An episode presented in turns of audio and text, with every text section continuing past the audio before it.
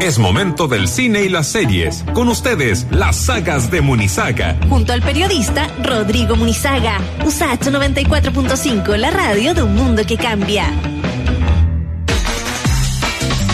Oye, yo le hice caso a Rodrigo y nos falla. Nos falla hacerle caso en las sagas de Munizaga. Así que hoy día, cuando nos hable del sonido del metal, uno de los mejores del año, nos dice él que está en Amazon eh, Prime.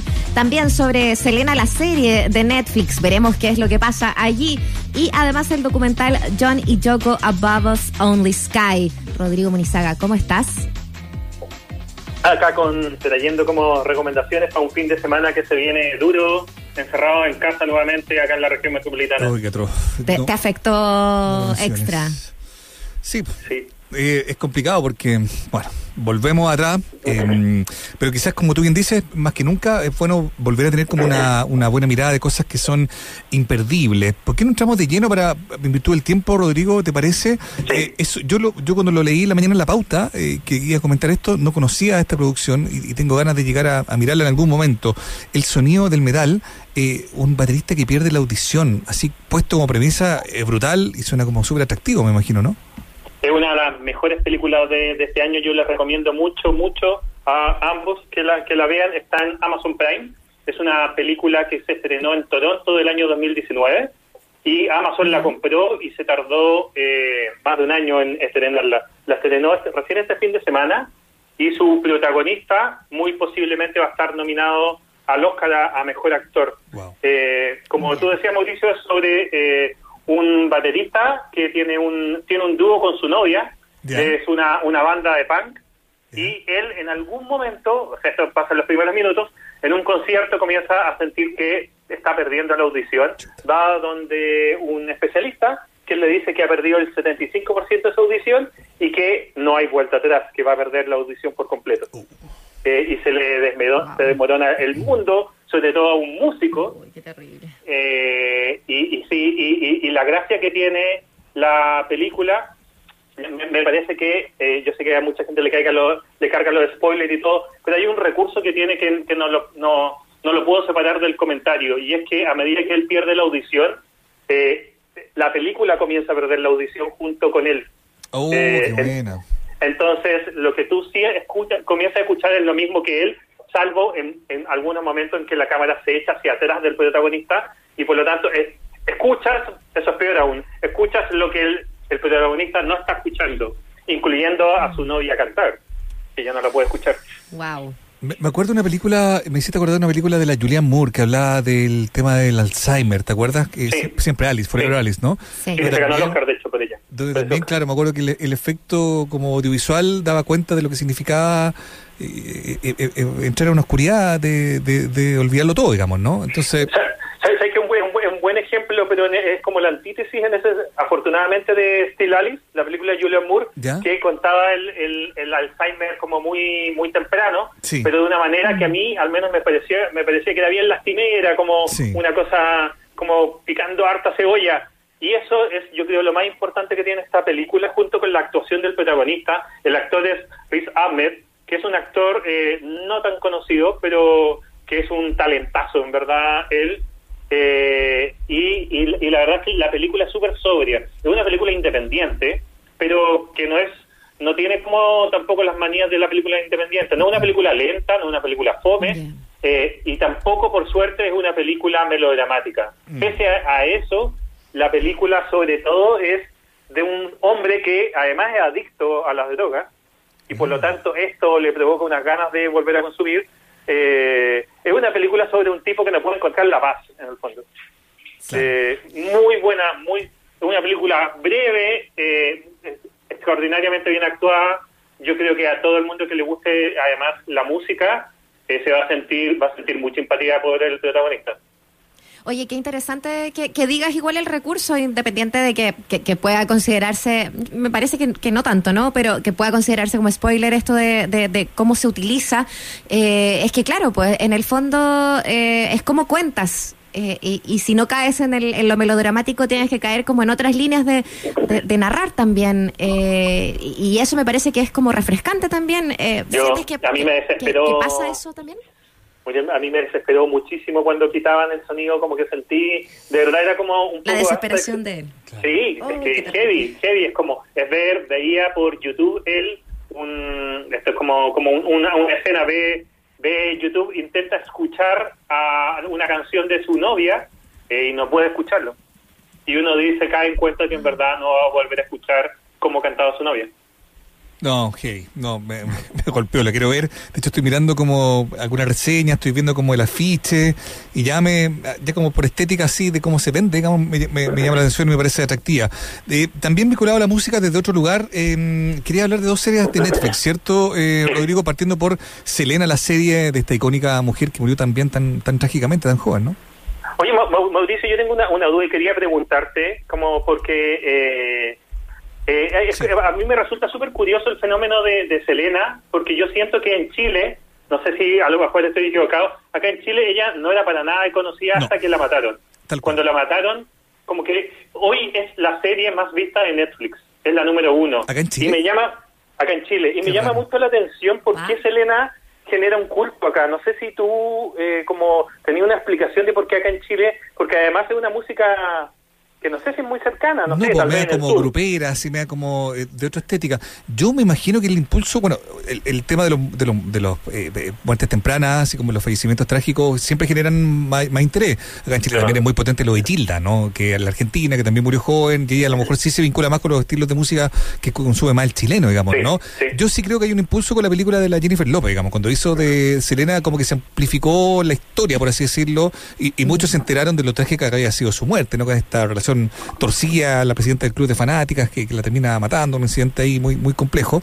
Pero yo, yo me lo explico por ahí, ¿ah? Pero eh, me- a mí también me llama la atención que, mm, que sea la serie más vista de Netflix, no, no. Y, y, y como Netflix es el streaming como abonado, es la serie más vista de Chile en estos momentos. Claro. Eh, es, es muy curioso. Bueno, esta es una.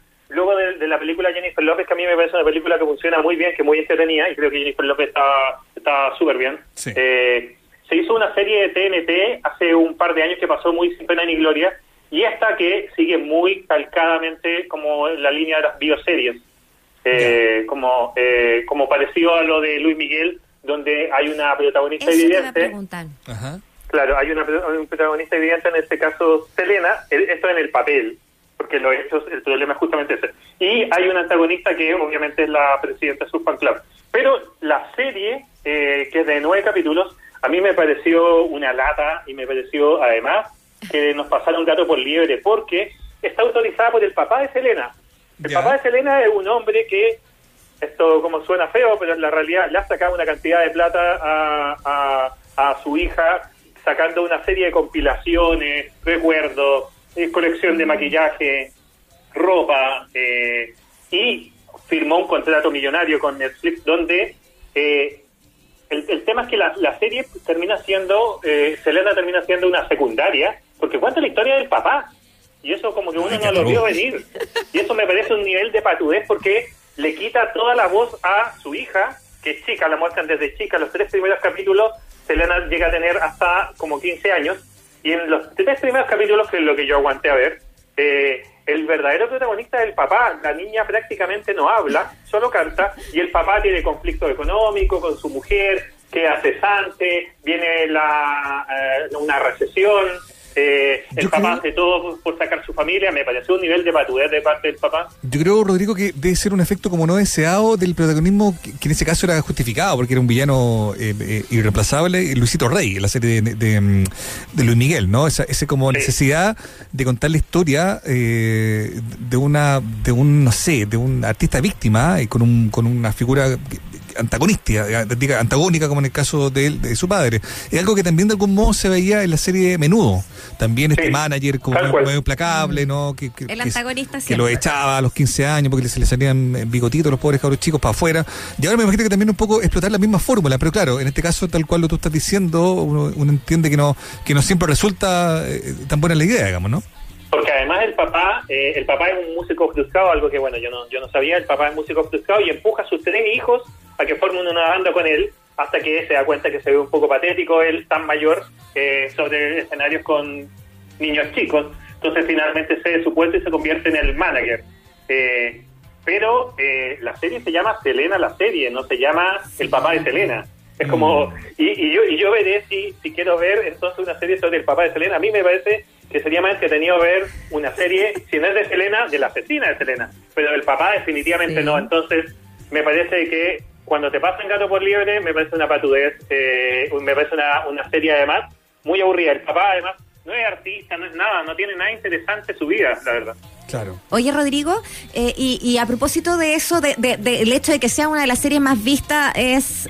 Y considerando que, como tú decías, el personaje no necesariamente, la persona más bien dicho, no tuvo un impacto musical muy grande acá, ¿será que eh, la serie de Luismi fue la que abrió como esta, este tipo de, eh, de, de- de búsquedas, de, de biopic, de, que, que- que hacen que, que uno enlace casi que por, por um, autonomacia?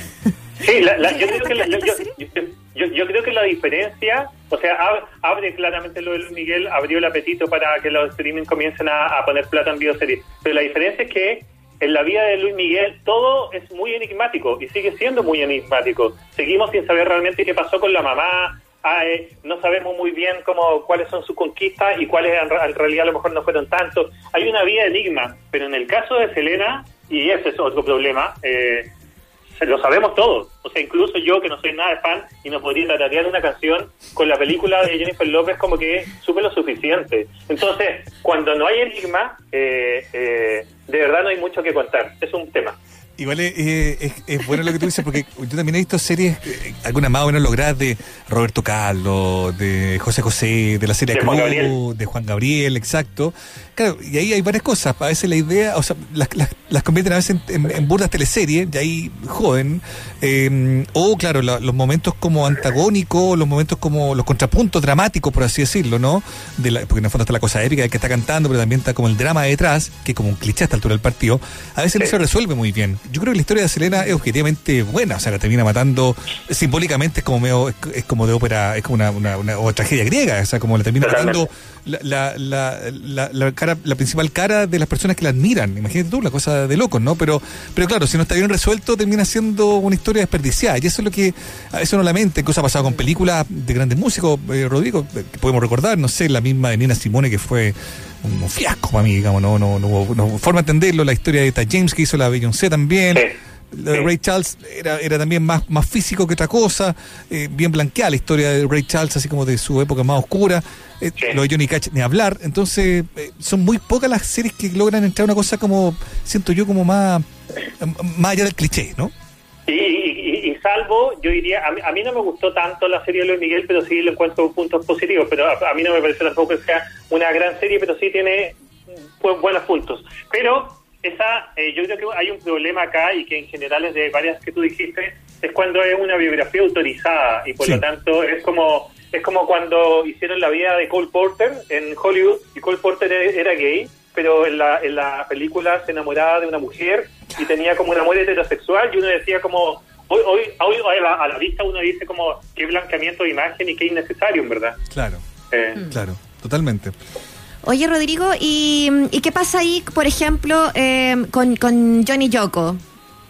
Sí, a propósito de fans y as- fan- fans, Claro. asesinos, Tal cual. eh, esta semana se cumplieron 40 años de, de- del asesinato de, de John Lennon y yo quise rescatar un, un documental que se estrenó el año pasado en Netflix que se llama Johnny Yoko About Us Only Sky que yo creo que hay mucho material eh, audiovisual de, de los Beatles y de John Lennon, pero yo creo que este en particular yo apostaría que la gran mayoría no sabe de, de él eh, y por eso lo quería rescatar, que, que cuenta cómo John Lennon y, y Yoko Ono grabaron Imagine, que es el, el disco más popular de, de la e- época solista de, Lennon.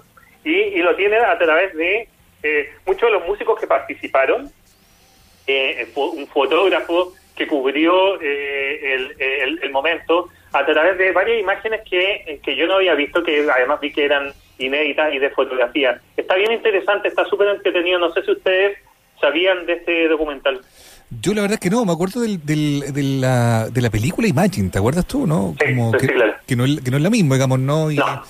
Y, y a mí esa película también, claro, tenía, tenía como esa intención del retrato, de bueno, una vez más, Lennon era un tipo insufrible, digamos, ¿no? Eh, Sí. Nadie quería meterse nunca, al menos no en una pieza audiovisual, el libro, el libro es varios, pero nadie quería meterse nunca en la- el lado oscuro de un hombre que tampoco la idea de demonizarlo, pero digo, ya su biografía da cuenta de que tenía hartos demonios que enfrentar, eh, John Lennon, ¿no? Y, Y, y varias, y varias contradicciones. Por ejemplo, acá, acá obviamente como que es un más, no es un retrato diría Lennon, sino que en el fondo es como en las circunstancias en las que grabó el disco Imagine, que que no sé, uno puede discutir si es realmente el mejor disco solista de él o no, pero sí es el disco más popular sin duda. Sí. Eh, pero sin que el documental lo diga, eh, lo primero que uno ve es que Lennon, después de la ruptura de los Beatles, estaba harto de la prensa y de los fans Sí. y se recluyó en una mansión en, en, en Inglaterra que era de eh, como 40 hectáreas, era un sitio así enorme,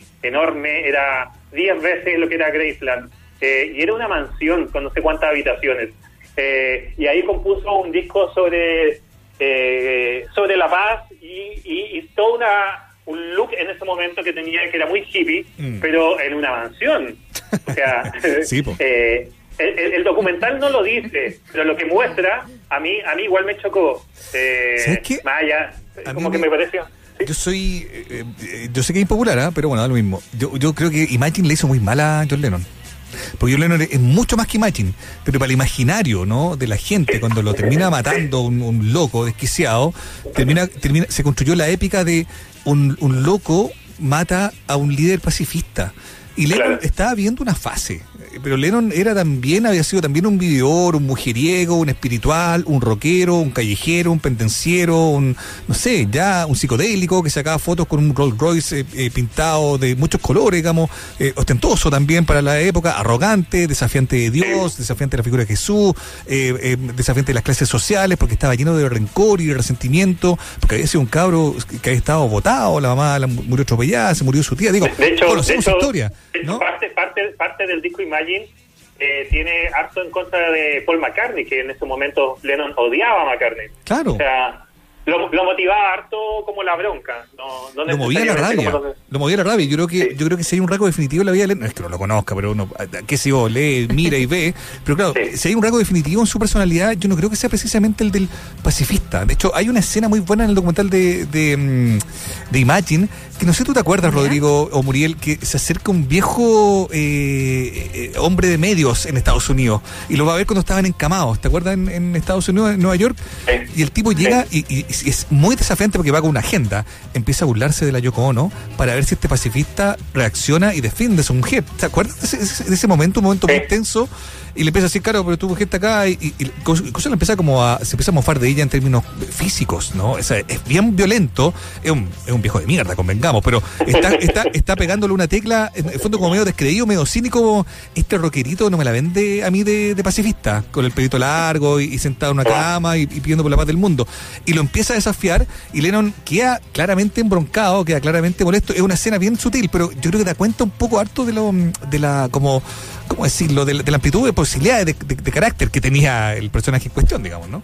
Acá, acá van narrando una serie de cosas. Bueno, muestran estas imágenes donde aparece Lennon con su hijo andando en, un, en una ah, laguna artificial que le pusieron peces, pero los peces cuentan que se murieron.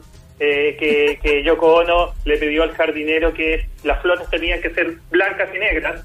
Y el jardinero como que decía, pero es que no hay flores negras. Bueno, yo he visto, así que las tienen que conseguir. Como ese nivel como de capricho, pero que está contado acá de una manera, no sé si sutil, pero no, no la enjuicia más bien. Eh, entonces, me- por ese lado me parece interesante, junto con ver eh, imágenes de Lennon tomando desayuno en su mansión con George Harrison eh, y con Phil Spector, que, que bueno, eh, Phil Spector no terminó muy bien su, su, sus días, la verdad. Eh, Ese sí que, hay- hay- hay- ese sí que es loco. ese documental está, esa película está, ese es un documental una película. Una película. Después está el Al Pacino, pero está Sí. Al Pacino que hace Phil pero hay un documental también, Rodrigo, ¿no? Creo que lo he Sí. visto, parece que está en Netflix, pero ahí canta la debacle de un tipo, un genio musical que, claro, subía, es como una, es como el O.J. Simpson de la música, así, ¿no? Podríamos Es decir. terrible, porque además por una tontera, o sea, digo como el, ¿cómo se llama? Per- per- perdiendo, ¿cómo se llama? De- dilapidando, el tipo sigue en la cárcel y, va a morir en la cárcel, porque en verdad eh, le dieron una, una condena bien fuerte por asesinar a, a una actriz como de, de películas B. Eh, bueno, a mí me parece que, que este, este documental que está en Netflix, búsquelo, eh, Johnny Yoko, About Us Only Sky, eh, me parece que aportan imágenes y, y, y pone perspectiva eh, en las condiciones en las que grabó eh, este disco como tan representativo, pero como contradictoriamente en, medio de lujos, mansiones, eh, mucho servicio para él y donde él y yo cuando pasaban todo el día en la cama eh, y le llevaban la comida a su pieza. Pia- pianos blancos y un montón de una estética, una estética bien edulcorada, por eso yo insisto, yo creo que Imagine sí, le, le hizo sí. muy mal a John Lennon. John Lennon es mucho más que Imagine, es como Muchísimo más. es muchísimo más y, y claro, es, es un, es un cliché, pero bueno, en fin, es, es parte de la historia, pero es que yo creo que fue tan violenta la muerte de él, tenía 40 años cuando lo matan en la puerta de su casa, un fanático, Sí. eh, fue un golpe brutal Y, para y- el y mundo. esta canción y esta canción que probablemente alguien la hizo encajar y todo el mundo lo siguió y que claro hoy en día parece como como no incuestionable de que esa canción puede ir de la mano eh, justamente de su asesinato. Oye, eh, es siempre un tema meterse también además con, con películas, ya sea ficción o documental, que, mm, que, que, hablen de, mm, de- de- desde... No sé, desde la música lo pensaba, como, como que uno siempre está como una cosa, a ver, ¿cómo lo van a tratar? ¿Y cómo, lo, cómo va a ser eh, también para que, para que no, eh, no, no caigan en el cliché? No ca- bueno, aquí tenemos varias opciones, Rodrigo nos ha Totalmente. varias también, así que eh, para hacerse también una idea. Yo les puedo decir que como partí eh, contando, yo te hice caso, vi Mank el fin de semana y me encantó Rodrigo. Ay, qué buena así que eh, está muy, la, muy buena. llegué a la mitad Fincher, nomás, sí. me anduve aburriendo un poco. Ay, no te, no te gustó. sí, me anduve aburriendo un poco, pero bueno, hablemos la semana que viene. oye oye Jürgen felicitaciones por ese cover que hiciste de Lady Gaga ¿Te eh, gustó? Sí, po. Muchas gracias, al- alguna vez yo, yo, yo debo reconocer, como se- sé que estamos cortos de tiempo, pero alguna vez como yo discutía con Jürgensen y yo decía que Lady Gaga era nefasta para la música y era la peor cantante del mundo. Eh, un hombre totalmente equivocado. ¿Cómo se puede confiar en un hombre así? ya, Rodrigo, gracias por eso. ya, un abrazo, que Gracias, esté muy bien. Un abrazo muy grande. que esté muy Abrazo. bien. Que Rodrigo nos conocemos